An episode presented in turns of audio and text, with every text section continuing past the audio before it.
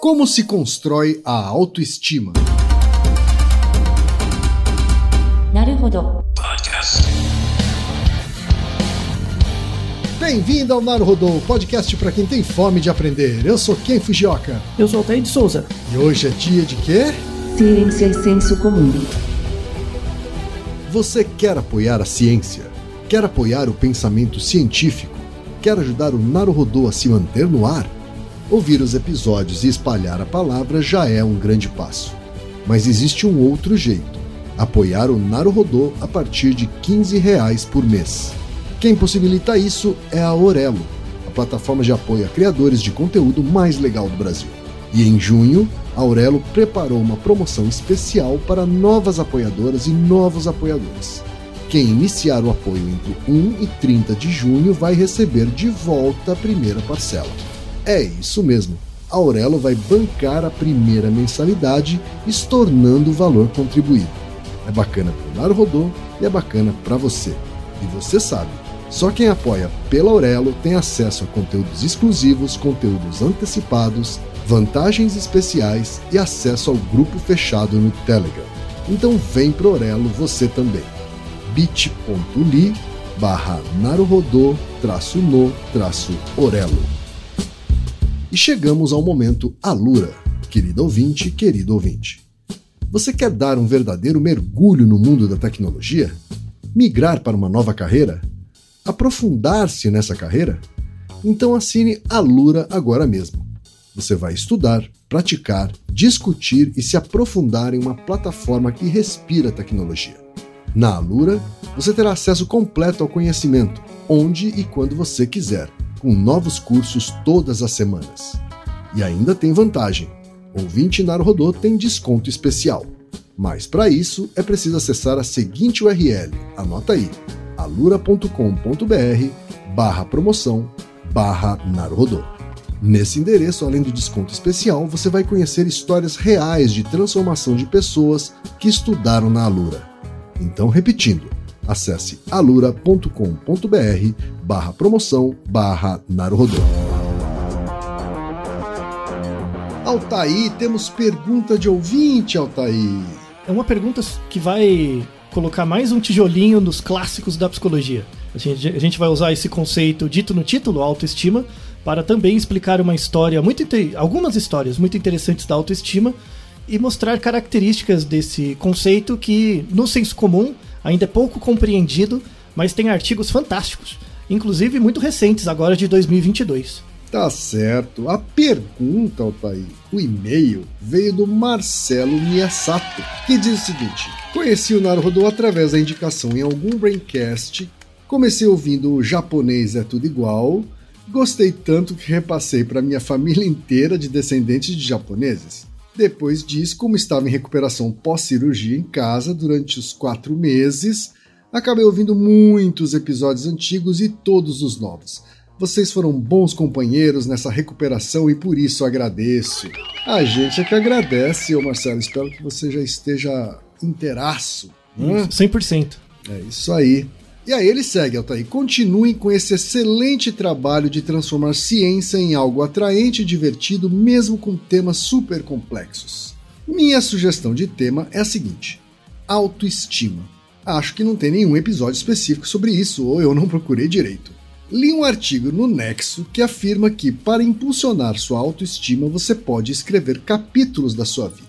Fico intrigado com relação à definição de autoestima e tenho interesse pessoal no tema, já que a minha autoestima sempre foi muito suscetível à opinião do outro, o que vai ao encontro da definição da palavra, mas ao mesmo tempo, como ser sociável e que participa sempre de algum grupo, não encontro uma saída muito fácil para esse paradoxo. Um forte abraço a vocês dois e toda a equipe envolvida no Naru Rodô. Muito obrigado. Um abraço forte para você também, Marcelo. É isso aí. Então, tem um clássico né, da psicologia. Uhum. O que é que a ciência tem a dizer sobre autoestima, Altair? Muitas coisas. Assim, a ciência séria, muitas coisas. Só que a, a não ciência também tem muitas coisas a dizer. E por isso que ficou uma bagunça. Né? Então, o, o, autoestima é um termo muito, muito carregado de. Não, não pseudociência, mas definições imprecisas. Né? Quando você fala que fulano tem muita autoestima, é uma palavra muito vaga, porque, pode, pode- por exemplo, pode ser que o, o sujeito seja muito é, autoconfiante, né? Certo. Ou pode ser que ele seja convencido. O Tipo, os dois, né? Tem o exagero e o, o adequado, tem a ver com autoestima também, né? Então, é- é, não é uma palavra muito bem definida, né? No senso comum. Mas na psicologia é legal contar o histórico da, do- da construção do conceito de autoestima, porque é muito interessante, assim, a gente consegue associar com vários outros episódios que já gravamos. Por exemplo, é, lembra do episódio sobre síndrome do impostor? 251? Né? É, a síndrome do impostor ela era diretamente ligada à autopercepção, então tem a ver com autoestima. Lembra do episódio que a gente gravou sobre a, a não pirâmide de Maslow? Né? Sim. Maslow, no- isso, que coitado do Maslow, que é o 252, ó, logo depois da síndrome do impostor. É, o Maslow ele é muito envolvido na teoria atual de autoestima também. Ele coloca a autoestima como uma das necessidades básicas Verdade. né, para, para o indivíduo se motivar. Né? A autoestima é muito importante. Mais recentemente tem um episódio sobre vilões, não porque nos apaixonamos por vilões, mas porque nos identificamos com eles, que é o 320, que a gente fala de um conceito que é o egotismo. Né? O egotismo é quando você tem uma série de estímulos que para você não são muito relevantes, você acaba gostando mais daqueles que têm mais a ver com você. Sim. Então, por exemplo, Ken, se você está numa loja de camisetas e alguma camiseta tem um tema oriental, mesmo que você ache todas elas mais ou menos, aquela você vai dar meio ponto a mais. Sabe? Sim. Só porque tem a ver com você. Né? Isso é o egotismo, tem a ver com a sua autopercepção, então envolve também a autoestima. E tem um episódio 306, que é um, um episódio que pessoalmente eu gosto muito, que é sobre gratidão. Que também envolve, né? Você ser grato a alguém envolve que você percebe que você é diferente do outro e que o outro te ajudou. Então a autoestima é envolvida com tudo isso. Né? Então é um tema muito importante. É relacionado com outros temas, como timidez, como o quanto que as suas expectativas em relação ao mundo, aos outros. Então, o nosso ouvinte Marcelo estava correto. Ele disse que não encontrou nenhum episódio sobre o tema porque não tinha mesmo. E agora tem, né? Graças à pergunta dele. Certo. Então vamos lá, o, o Kim. É, vamos começar com a definição de autoestima, né? Assim, a definição mais genérica de autoestima é o grau de confiança no seu próprio valor ou habilidade. Tá? Então, o grau de confiança no seu próprio valor ou habilidade. Isso em si já mostra que a definição de autoestima é muito ampla. Porque, por exemplo, você pode ter eh, eh, uma auto-autoestima, por exemplo, pensa no tênis de mesa, né? Que você joga com frequência. Isso é uma habilidade, é uma habilidade motora. Se você se acha bom, né, no, no tênis de mesa, você acha que treina bem, se desempenha bem, né? Isso é sinal de autoestima, ligado a um comportamento. Mas também é, é, você, você dizer que, independente do que você faça, eu acho que eu sou uma pessoa ok. Eu tenho um valor, sabe? É uma coisa mais etérea e também está envolvido na autoestima. Então, a definição genérica de autoestima é meio ruim porque ela envolve duas, dois níveis de percepção. Ela envolve o comportamento e a reflexão sobre o comportamento. Então, por exemplo, eu posso ser o melhor jogador de futebol do mundo, mas eu posso não me achar bom.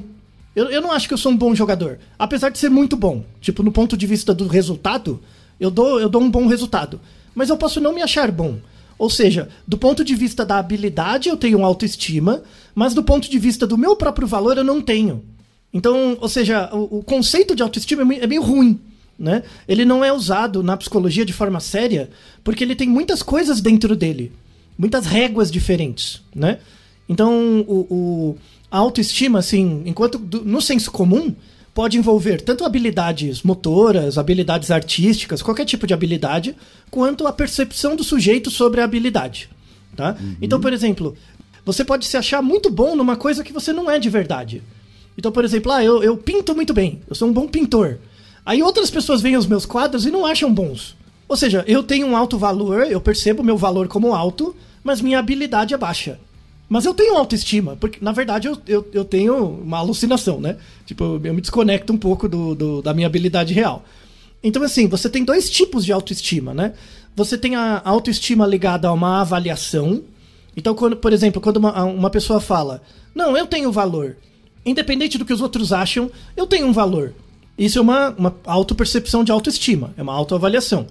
Ou o contrário, falar, ah, ninguém gosta de mim de verdade. Quando alguém fala isso, é uma baixa autoestima, né? uma avaliação negativa da autoestima.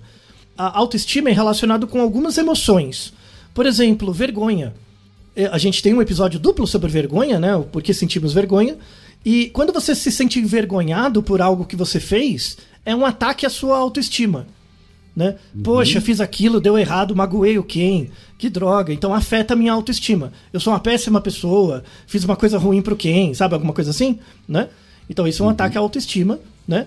É, do lado negativo, né? Mas do lado positivo, por exemplo, orgulho. Você sentir orgulho, poxa, deu certo, né? Orgulho por ter terminado uma tarefa, ter feito algo difícil, é ligado à sua autoestima e à emoção de triunfo também. Vencemos! Aí em time, né? Quando você tá em time, vencemos! Aí é, é um, um, um burst de autoestima. Vale a pena falar um pouco da questão histórica ligada à autoestima, que é muito interessante. A primeira vez assim que o termo autoestima foi usado é no século XVIII, né? Pelo David Hume, né? O filósofo ele dizia que a, essa autoavaliação, você se considerar minimamente bom, é importante para você buscar o seu potencial. Então, assim, existe você, existe a natureza, o ambiente, e existe a relação entre essas duas coisas. Então, por exemplo, você pode ser uma pessoa muito boa numa certa habilidade que eventualmente você nunca vai ter contato com ela. Por exemplo, a gente não tem contato aqui no Brasil com cricket. Sabe aquele jogo cricket? que Uhum. Sim, tem sim, sim.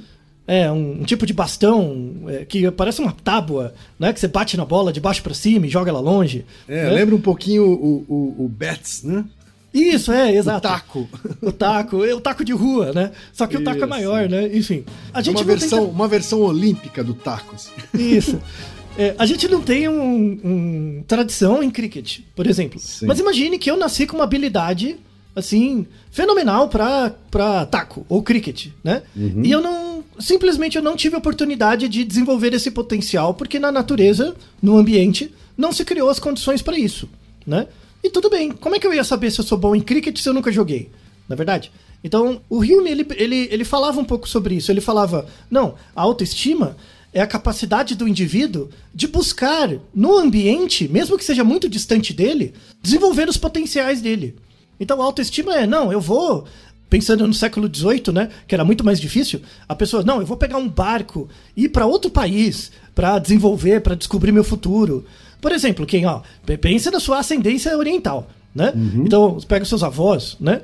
Coisa que o valha. Eles virem do Japão pegar um barco. Imagina quanto tempo leva no barco? Não é um avião, um barco. pra- É muita autoestima, hein? É muita autoestima. Você pegar, não, eu vou lá no lugar que eu não conheço, vou me jogar lá e vai dar certo. Porra, convenhamos, hein? Isso. Olha, né? E você com medo de mudar de emprego, né? E você com medo de, de, de mudar de cidade, na verdade? Os caras mudavam de país, Sim. uma situação desgraçada, né? Mas enfim. Então o, o Hume valorizava muito isso, assim, você desbravar novo- novos locais como um sinal de autoestima em busca do seu potencial, né? Do seu suposto potencial. Mas de novo, ele definia meio de forma muito genérica a a ideia de autoestima. Era essa força que movimentava as pessoas para buscar o seu potencial. Era o germe da teoria do Maslow ali, né? Mas o cara que melhor sis- sistematizou o conceito de autoestima, gênio da psicologia, um dos pais da psicologia, meu psicólogo favorito, William James. Ele era tão bom psicólogo que ele nem era psicólogo, era filósofo. De tão bom. Não, não precisava. Deixamos na descrição do vídeo um livro dele, né? um- ele tem, escreveu vários, mas tem um, um resumo que ele é o primeiro cara que define assim autoestima de um jeito bom, assim, que dá pra trabalhar, né? Aí ele fala assim que ele estudou muito a noção de eu, né? A noção da consciência, do eu, né, do self. É que em português fica esquisito, mas em inglês você tem o I, I, né? I, e você tem o me, né? I e me. Os dois são eu, né? Em inglês faz sentido, eles são diferentes, tá? Mas eu vou fazer uma tradução livre. Então, William James falava o seguinte, que o indivíduo, é, é, o eu, ele é desenvolvido no contato do indivíduo com o ambiente. A gente falou isso em vários episódios. Então, a criança pequena não nasce com senso de eu, isso é construído na interação com o ambiente. Né? Então a criança tem algumas potencialidades, algumas disposições, mas ela só vai dar vazão a essas disposições na interação do ambiente e a partir de um certo tempo do desenvolvimento, ela vai ter uma autopercepção desse eu, né? Que nasce. Tá? Começa aos dois anos com a linguagem, mas se estabelece mesmo aos sete, né? Seis, sete anos. Que é quando aparece o amigo imaginário, quando aparece a voz na cabeça e por aí vai. E aí o William, o William James, ele fala assim, como que se dá esse processo de conhecimento sobre o eu? E aí que ele define a autoestima. Ele fala que a autoestima, na verdade, são duas coisas. tem o eu self, o I self, o eu self, que é o, o processo de conhecer a si mesmo, né? O processo de conhecer a você mesmo. O eu, o I self, o eu self. E tem o, o processo de refletir sobre o que você aprende. Então, por exemplo, quem você, por causa da sua família, sei lá, você teve que aprender um certo ofício. Assim, você não teve escolha, você tá lá, teve que aprender um ofício. A partir do momento que você aprende esse ofício, o processo de aprender vai alimentar o seu self, esse eu self. Então, ah, eu preciso aprender uma certa coisa, eu tenho que aprender uma certa. Eu tenho lição de casa, eu tenho que aprender uma nova habilidade, isso é o eu self. Mas a partir do momento que você entra em contato com conhecimento e se desenvolve, vai desenvolver uma reflexão sobre esse aprendizado. Então, por exemplo, que imagina que você vai ter que aprender uma coisa nova que você não esperava. Tipo, você precisa aprender. Pensa, por exemplo, na sua época de programador. Na sua época de programador, você tinha que aprender uma linguagem nova. Porque sim, sabe? Não, não, não tinha uma expectativa. Aí uhum. você aprende, então tem o processo de saber a coisa, e tem o processo de conhecer a coisa, que é a reflexão sobre a coisa, que é, acontece depois. Né? Uhum. Então tem esse eu self e tem o mim self. O mim. O mim é o eu refletindo sobre ele mesmo. E ele fala que a autoestima é a junção dos dois. Porque um é passivo uhum. e o outro é ativo. Uhum. Pensa, por exemplo, o, o ativo é eu tenho que ir no ambiente para trabalhar, para fazer alguma coisa. Eu tenho que aprender. Então, para você aprender, você parte do pressuposto que você não sabe. Então você vai no ambiente, se joga lá, tenta. Esse processo de conhecer alimenta o seu eu self. A partir da experiência de aprendizagem, cria-se um min self, que é a reflexão sobre o aprendizado. A junção dessas duas coisas cria a sua autoimagem ou, o, o, ou a sua autoestima. Tá? Certo. É bem melhor a definição, hein? Convenhamos. Bem, bem mais melhor. precisa bem mais precisa. E não, não acabou por aí, né? Essa ideia da esse eu self e esse mim self juntos que geram a autoestima de você, uhum. isso gera três desdobramentos ao longo da sua vida, né? Que são outros selfies também, né? Tem o self material, o self social e o self que ele chamava de espiritual, mas não tem nada a ver com transcendência, tá? Uhum. O que, que seria o self material? O self material, por exemplo, quando você pensa em você mesmo, quem? Você, ó, se você pensar em você mesmo, quem Fujioka? Você não, não é o que eu acho de você, é você pensando sobre você mesmo. Sempre vai ter uma sensação de posse. Tipo, eu tenho isso, eu sou assim. Quando você fala eu sou alguma coisa, é porque você tem a posse dessa coisa. Então, por exemplo, que você pensa em você mesmo agora e pense em uma palavra que tem a ver com você. Que palavra seria essa? Calma. Calma. Calma. Uhum. Calma. Tá bom. Então, essa calma, essa palavra calma, você tem a posse dela. Ela faz parte do seu self material. Tá? tá? Então, esses descritores de você mesmo, que você se dá, não é o outro, é você. É o seu uhum. self material. São as suas posses. Por exemplo, publicitário é uma posse. Sabe? Uhum. É, é, é, atributos. Asiático. Que você... Ah. Isso, por, então, tem a ver com identidade, identidades que você tem são posses, tem uhum. a ver com coisas que você ganhou. Você ganhou um prêmio, você ganhou alguma um título, um diploma, isso também é material, é o self material, tá? Você tem uma, um, por exemplo, você tem um RG, então quer dizer um passaporte, então você é brasileiro. Isso também é uma posse, tá? Isso faz parte do seu self material. O self social é o, o que as pessoas definem na comunidade leiga como autoestima. Tipo, ah, os outros gostam de mim ou não. Né? Por que, que chama de selfie social? Porque tem a ver com a avaliação do outro. O que, que os outros acham de mim? Então tem o comentário do nosso ouvinte é, Marcelo diz respeito assim, o que, que seria autoestima? Né? Essa coisa de que é autoestima, então é meu, mas na verdade sofre influência do outro. O que na verdade ele está querendo dizer é o self social.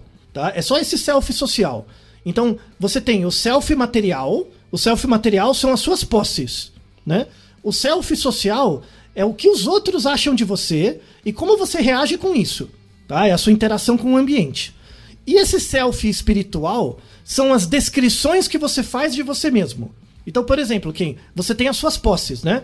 Você tem lá, uhum. por exemplo, a posse calma, a posse publicitário, a posse amarelo, a posse o que quer que seja. Quando você junta essas suas posses, é, você cria uma descrição sobre você mesmo. a partir das suas posses.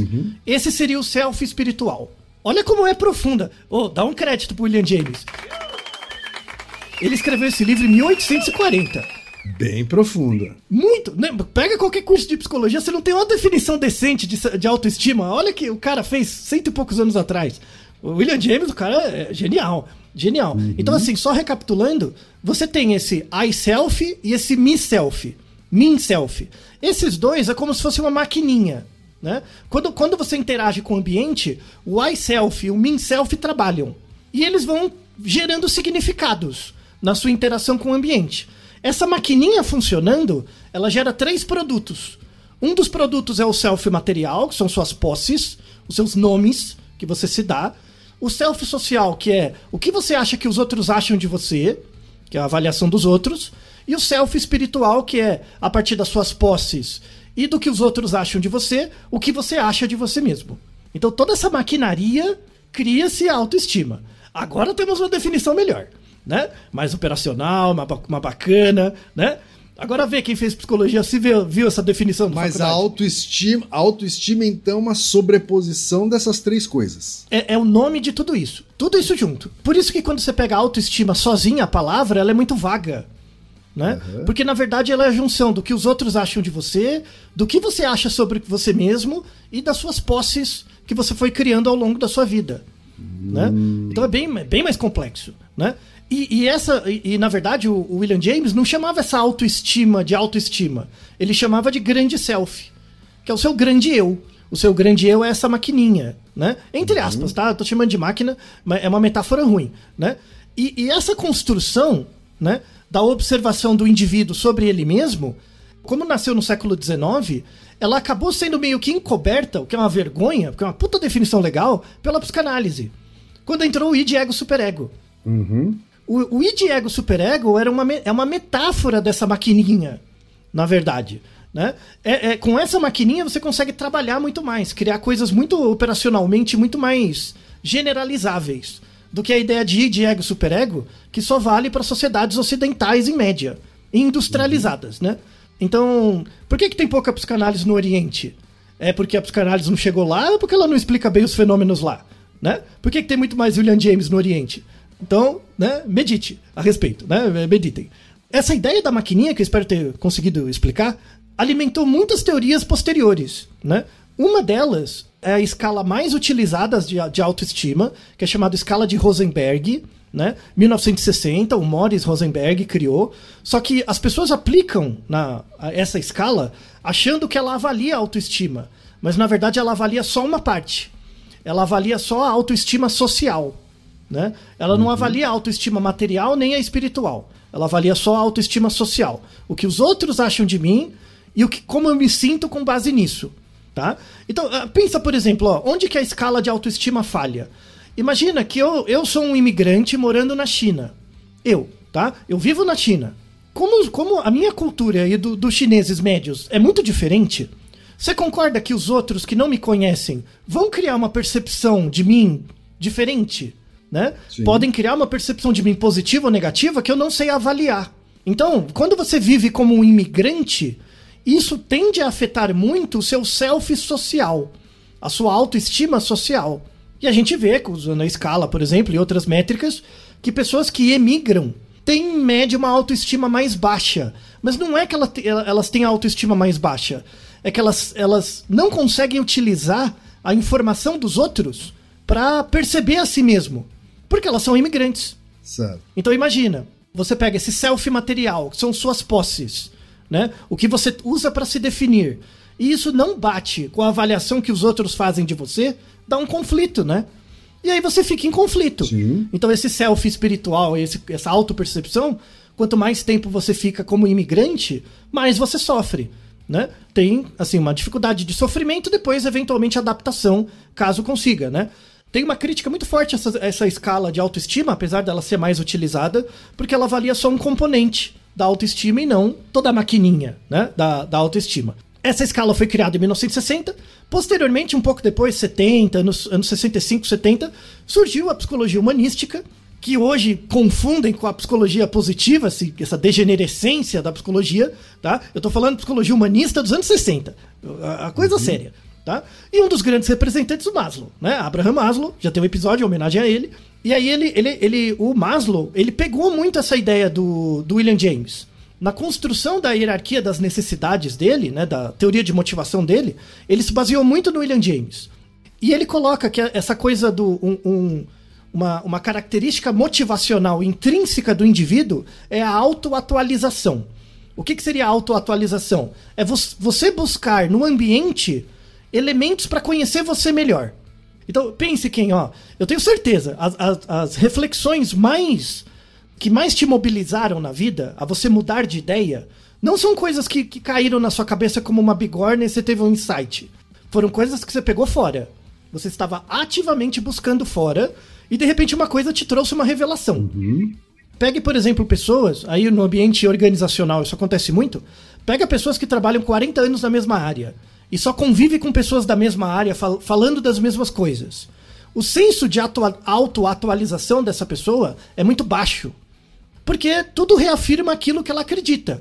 É, é, não, precisa, não precisa assumir isso quem tá. É, é, eu sei que os seus colegas de gerações anteriores, mas pega aqueles publicitários dos anos 80, que aí a, pi- a piada é sempre assim, né? O, você pergunta pro cara assim: Ah, você, você é uma pessoa que ouve os outros? Eu ouço. Aí, aí ele pergunta: Não, o que, que você acha de mim? Na verdade, você conhece essa piada, Uhum. né? Então, É, a, exatamente. pia- a piada é a piada é o que ele fica falando sobre si mesmo, aí em um determinado momento ele fala: "Eu cansei de falar de mim. Agora vamos falar sobre você. O que você acha de mim?" Exatamente. Então, isso é um, um pedaço da autoestima espiritual tão focada em si mesmo que afeta a- o self material e social também, né?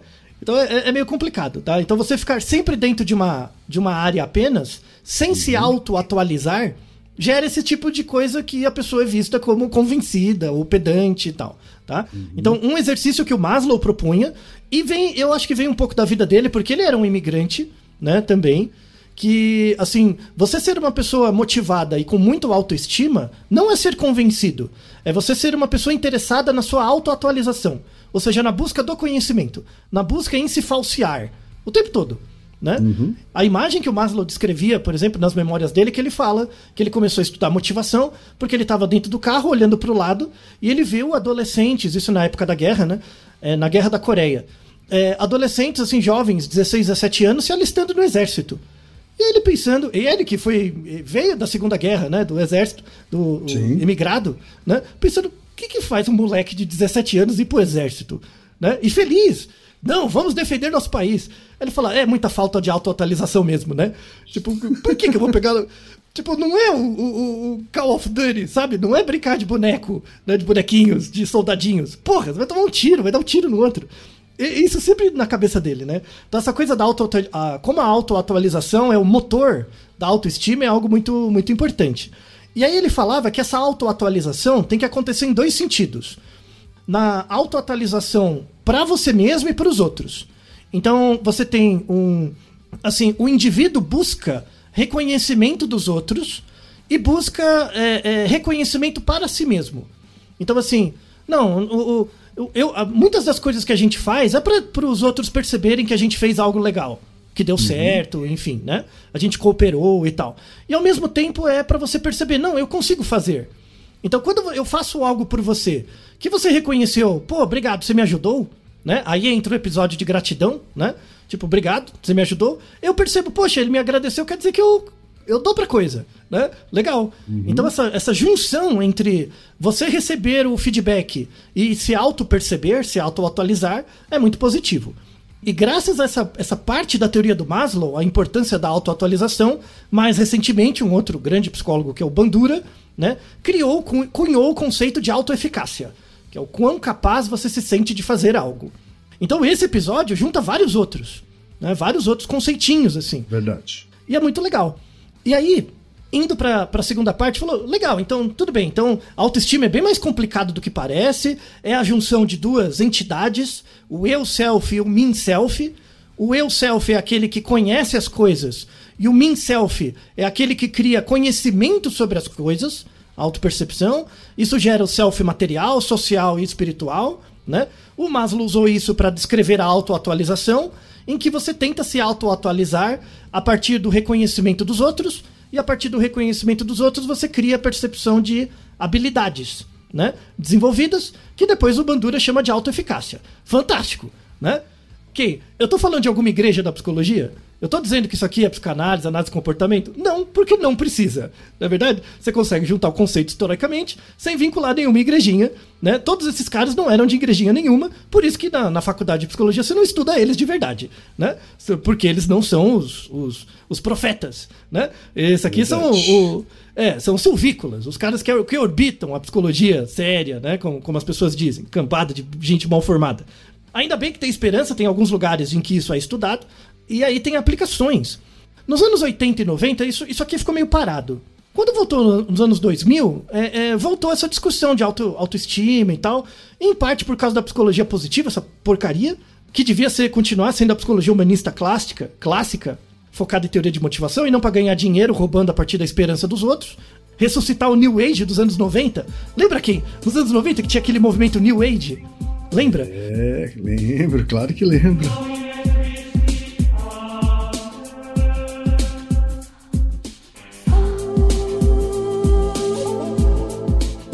Então, esse negócio da psicologia positiva e o New Age. Na época do New Age tem essas músicas que vêm à minha cabeça, maldita memória emocional que tem coisas que eu não consigo apagar. né? Então quem também sabe. É, e o Reginaldo também, coitado, estamos sofrendo aqui. Que depois essa, essa balada New Age foi substituída pela psicologia positiva. Né? Que agora é gente batendo palma e cantando música e dizendo eu vou conseguir, eu sou o melhor, né? Eu não sei o que é pior, quem? Eu não sei o que você prefere. Gente batendo palma e dizendo vou vencer ou essas músicas. Não sei.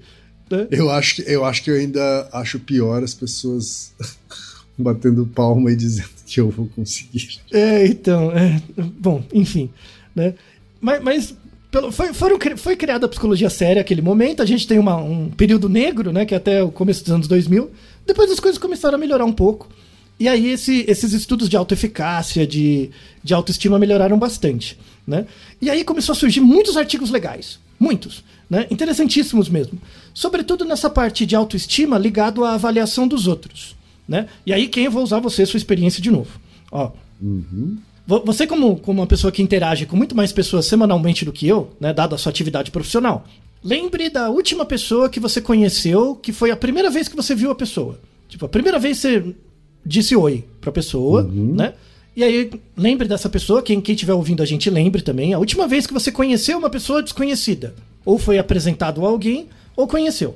Aí imagine que vocês conversaram lá uns dois minutos, e depois que acabou a conversa, eu pergunto para você assim: você acha que a pessoa criou uma boa impressão de você? Não é nem gostar. Uhum. Assim, você, é, que, a, que a pergunta. Que, que isso, isso é uma variação cultural das pesquisas feitas nos Estados Unidos. Porque eles perguntam lá no, em, em inglês se a pessoa gostou de você. Em português isso não soa tão bem. Porque, assim, gostar de você é mais do que, tipo, você não ser chato. Uhum. Né? Porque, assim, uma coisa é, gostei de você, quero conversar com você de novo. Outra coisa é, ah, normal, mas conversaria de novo. Tá? É, é, é esse nível mais neutro. Assim. Uhum. Então, pense quem nessa última pessoa que você conheceu, né? No final da conversa, você achou que Tipo, você, você em relação à pessoa, você conversaria com ela de novo? Foi uma pessoa ok? Sim. Sim. E, e você sente a recíproca? Você acha que pro outro foi a mesma coisa? Sim. Tá. E, e se você fosse dar uma nota, tipo, quão, o quão provável você, você mesmo conversaria com aquela pessoa? De 0 a 10. 8. E a recíproca? Eu acho que por aí também.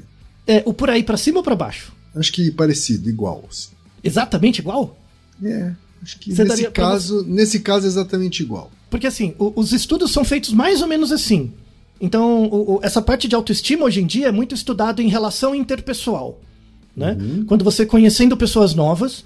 Isso foi descoberto em, 19, em 2005, né? mas o termo foi cunhado em 2018. É muito recente.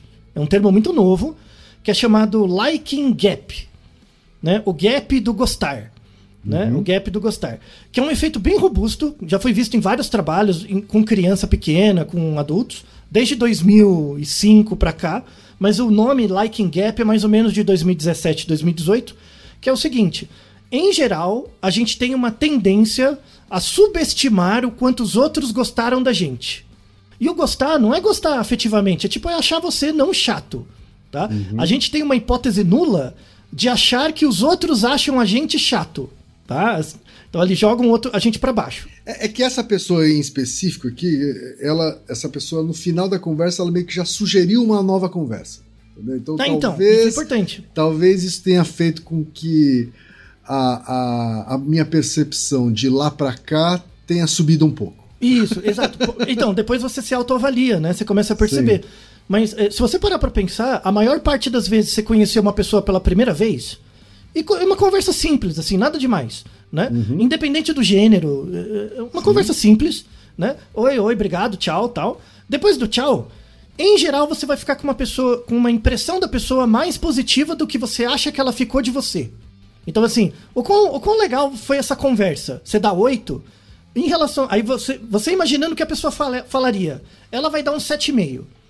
Ela vai dar um pouquinho a menos. Sempre um pouquinho a menos, tá? Uhum. Então esse liking gap é uma coisa muito interessante de estudar. Porque tem a ver com essa construção da autoestima. E aí, isso, isso relaciona muito com o episódio da síndrome do impostor, né?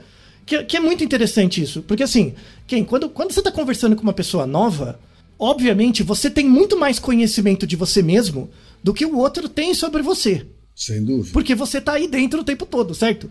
Então você se observa o tempo todo, né? Então você tem muito, muito mais dados sobre você mesmo do que o outro tem sobre você. Então, você se observou na sua história de vida, você se observou conversando com pessoas desconhecidas várias vezes. O seu tamanho de amostra sobre você mesmo é grande. Então, uhum. e você tem um histórico de, de anterior de, de, situações assim. Conheci uma pessoa nova, nossa, foi muito legal, né? Conheci uma pessoa nova, nossa, foi uma droga.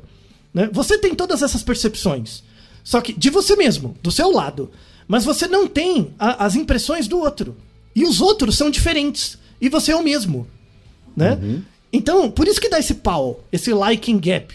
Sabe? Porque você tem uma, uma apreciação muito mais rigorosa do, de como você é em relação aos outros do que o outro. O outro tá te vendo a primeira vez. E você já se viu milhares de vezes. Então é, é, complicado. Você, você julga você mesmo de uma forma muito mais dura né, do, do que o outro.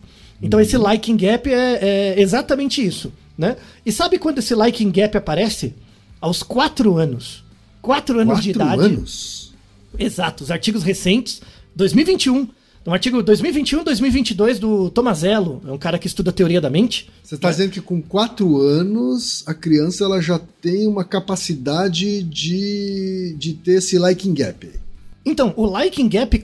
Então, like. Porque assim, para ter o liking gap, você já tem que ter um lastro de autoobservação, certo? Exato. A criança, ou seja, a capacidade de se autoavaliar na criança apareceu antes, uhum. e com quatro ela já começa a ter o gap. Olha Porque que ela coisa. já começa também a ter a percepção do outro em relação a si mesma. Isso, e baseado na percepção que ela tem dela mesma, que é limitado. Hum, Olha que interessante. Que é uma coisa sofisticadíssima, né, Altair? Muito, muito. Vamos muito, combinar, né? Muito, mas basta Vamos combinar que, que, que é, simular isso em inteligência artificial não é nada prosaico, né? Não, e crianças pequenas desenvolvem muito cedo. Porque elas estão o tempo inteiro observando os outros e elas mesmas. Delas mesmas ela tem o feedback, mas do outro uhum. não. Então ela tem que, tipo, estimar né, alguma coisa a partir do dado dela que é sempre viesado. Né? Uhum. Isso é um fenômeno cultural. Acontece em todas as culturas, tem o liking gap. É normal, uhum. né? Porque de um lado você tem muita informação e do outro você não tem quase nenhuma. Né? Sim. Então, isso, isso é um negócio muito complicado assim de lidar. É, é, todo mundo tem. É, é aí a pessoa vai. A, quem está ouvindo a gente vai pensar: nossa, mas e eu que sou tímido? Eu tenho vergonha de falar com os outros, tenho dificuldade. O liking gap é maior? Sim, é maior. Né? Mas, mas como é que eu faço então? Né? Porque, assim, tem, tem a pessoa que é introvertida e tímida. Então ela nem quer conversar com os outros. Uhum. Aí tudo bem, né? Então ela tá certa. Mas o, o negócio é quando a pessoa é extrovertida e tímida. Tipo, ela tem vergonha de falar com os outros, mas ela quer contato com os outros. Então ela, ela usa a informação dos outros. Só que ela tem dificuldade de entrar em contato. Então isso vai atacando a autoestima dela. né? Vai atacando a autoestima dela. Ela pode ter até uma autoavaliação boa, né? O self material dela pode ser bom, mas o self social dela é ruim, né? Porque o stop, porque como ela é tímida, apesar de ser extrovertida, ela tem dificuldade uhum. de entrar em contato. Então, apesar dela ter boas posses sobre ela mesma, na hora de entrar em contato com os outros dá um ruim. E aí, assim, os trabalhos mais recentes falam como é que a gente lida com isso, né? Porque esse, esse liking gap, ele, ele é maior ou menor. Todo mundo tem um pouco. 100% das pessoas tem um pouquinho. Mas ele pode ser maior ou menor. É, é, o liking gap grande, quando tem uma grande dissociação entre o, o, a sua avaliação dos outros de você, né? E quantos outros te avaliam de verdade, quando tem essa diferença, isso gera problemas sociais, né? De interação, você fica com medo de interagir e tal, né? Isso não é a causa, tá? Mas é relacionada, e, e esse episódio não é sobre isso, que é sobre um, um, a síndrome de ansiedade social, que aí é um quadro clínico mais grave mesmo, que o, que o medo de ser rejeitado ou não gostado e o medo de ser avaliado pelos outros é tão grande que compromete o dia a dia da pessoa, tá? Uhum. Aí é uma coisa mais mais grave, tem que ser é, é, tratado em terapia ou com um profissional de saúde, enfim, tá? Esse episódio não fala disso. Ele fala de um componente que todo mundo tem, universal, mas ligada a essa dificuldade é, que existe do fato de você ter muita informação sobre você e nada sobre a avaliação dos outros, né? E aí, assim, é, é, essa parte final é bem interessante, porque a, a, no fundo, você se baseia sempre em você mesmo para dizer o quanto que os outros gostam de você. Já parou pra pensar nisso? Que assim, para você dizer o quanto os outros gostam de você, no fundo, você tá se baseando sempre em você mesmo, né? Uhum. Porque raramente as pessoas elogiam, raramente, né? E esse elogio ou ele acontece indiretamente, né? ou ele não acontece. Tem um artigo muito, muito legal, assim, mostrando que, em geral, as pessoas não elogiam a, as outras, né? É, em, em contatos interpessoais. Quando você não conhece as pessoas, as pessoas têm dificuldade de, de criticar e têm dificuldade também de elogiar as outras. Então imagina, ó, imagina quem, você está dando uma, você tá dando uma aula. Nem, nem pense uma conversa dois a dois, um a um, né? você tem que dar a aula, pensar no conteúdo, você tem que pensar em você mesmo, você tem que pensar no que, que você está pensando para continuar construindo, você tem que pensar no que o outro está pensando, você não vai ter tempo de pensar se ele está gostando ou não. Sabe? Então imagine uma conversa, uma reunião com várias pessoas. Você vai ter muita dificuldade de decodificar os sinais positivos que as pessoas têm, a menos que aconteça como no seu exemplo da pessoa manifestar, dizer, nossa, muito legal, vamos conversar de novo, sei lá. Uhum, uhum. E isso acontece muito pouco. Muito pouco. E aí a gente entra numa mensagem final desse episódio, que é. De novo, eu tô descolando isso dessas coisas de psicologia positiva, porque isso é carregado de um significado que não precisa, né? Que assim, como que a gente melhora a nossa autoestima social, né, frente aos outros, para que os outros tenham uma visão melhor do que a, do que a gente acha delas? é uma coisa que a gente falou no episódio sobre gratidão, que é aquela coisa crítica no privado, elogio no público. Né? Então, assim, uhum. assim, uma, uma coisa que você pode. E de novo, não precisa confiar em mim no quem, sabe? Testa, faz um teste. Né? Então, primeira coisa, seja genuíno, né? Fala de verdade, quando você sentir de verdade. Então, por exemplo, você está conversando com alguém, eu não estou falando de interesse amoroso, afetivo, não é isso, tá? Então imagina uma conversa de trabalho com alguém neutro, né? Mas você vê que a pessoa tá fazendo um esforço para falar com você, alguma coisa, quando, quando for honesto, tá? Não, não faz isso sempre porque soa zoado. Perde o sentido, tá? Quando você realmente gostou da conversa, ou quando você realmente vê que algo que a pessoa te disse te ajudou, agradeça. Mas agradeça sim, não agradeça só obrigado, do jeito é, polido, né? Uhum. Fale, olha, isso que você me falou me ajudou muito. Tipo, obrigado. Sabe, esse detalhe que você fez me ajudou. Faça isso. De, de verdade. De maneira assim. genuína, você tá dizendo. Genuína, é. Quando, quando não tiver nada para agradecer, não agradece. Fala, obrigado, acabou, né? Mas uhum. quando a uhum. pessoa pegou um ponto que realmente te ajudou, falou, ó, oh, por isso aqui que você me falou, obrigado. Sabe? Isso tem. É, é, aí os artigos mostram isso bastante, principalmente quando a pessoa é desconhecida. Né? Então, assim, quando a pessoa é conhecida, você já tem um pouco mais de intimidade, a pessoa já te critica ou fala é, bem ou mal, assim, com mais facilidade. Mas quando uhum. um desconhecido, e aí o artigo de 2018 é muito forte nisso, Quando um desconhecido chega para você e fala: Olha, essa, essa parte do que você falou, eu gostei muito, obrigado, me ajudou. Isso tem um impacto Sim. enorme na autoestima, na autoavaliação, sabe? Da pessoa. Hum. Dá, dá realmente um senso de, de autoatualização de que faz a pessoa sentir: é, é, é, Eu tô no caminho certo, sabe? Então, assim, você não precisa fazer muito para ajudar os outros.